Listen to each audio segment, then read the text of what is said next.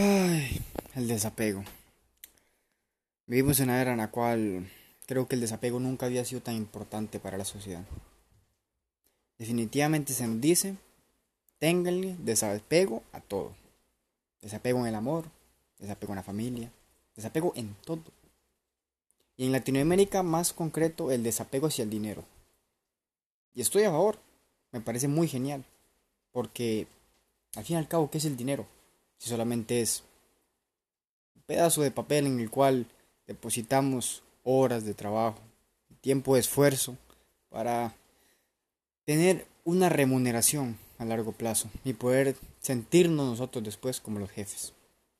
Porque es una mierda ir al trabajo, es una cagada. Tener que trabajar y, y sentirse débil, vulnerable. Saber que uno no manda nada. Pero creo que es importante que entendamos lo siguiente. Así como se siente feo cuando uno trabaja, le dan órdenes y le obligan a hacer las cosas y los mismos clientes molestan y, se creen la última Coca-Cola del desierto solamente porque tienen el dinero depositado en usted. Creo que hay que entender también que en algún momento nosotros vamos a ser los clientes. Y ahí, ahí mismo, es donde se demuestra el respeto. Porque cuando tú respetas al trabajador, y no es culpa del trabajador, porque al fin y al cabo él solamente está trabajando por dinero. Simple y sencillamente, él tiene deudas, tiene problemas, tiene que salir de esos problemas. Y el dinero es la única manera de la que puede salir de esos problemas, obviamente financieros. Y por eso digo que a la hora de, por ejemplo, ir a un restaurante, nunca te quejes con el mesero, que el mesero no tiene la culpa. El mesero solamente de la cocina a la mesa. Lo único que hace.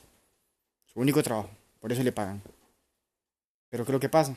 La gente cree que porque el mesero es parte de la empresa, del restaurante, se le puede cargar toda la puteada y claramente la gente, cada persona es un mundo.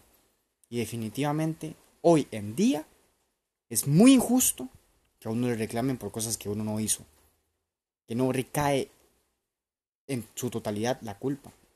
Porque qué tal que el, cocinero, el cocinero cometió el error y ahora vas y, y, te descargas contra el mesero que él simplemente cumple una labor mecánica de llevar el plato de la cocina a la mesa.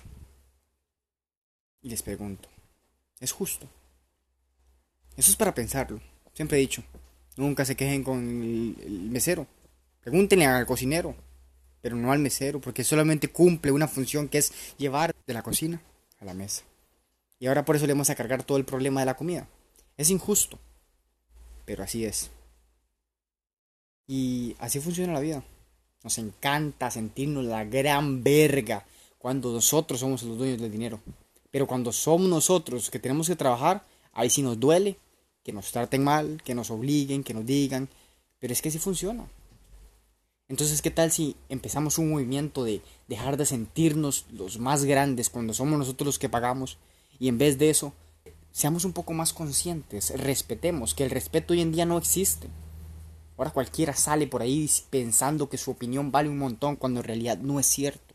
Vale igual a la de los demás. Que tal vez su punto de vista está mejor elaborado que el de otro. Correcto, ahí sí, ahí se apunta. Pero no porque yo pueda decir mi opinión ya significa que sea una verdad absoluta. Porque hay gente que anda pensando cosas que sinceramente no tienen sentido. Y ahora uno pregunta algo y todos quieren hablar sobre eso. Y sin saber nada.